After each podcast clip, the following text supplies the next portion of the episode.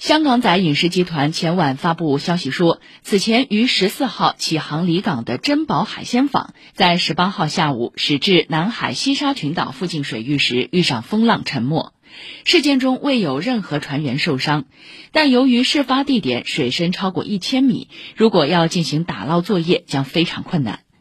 珍宝海鲜坊是几代香港人的集体回忆，也是香港在国际上的重要象征以至文化符号。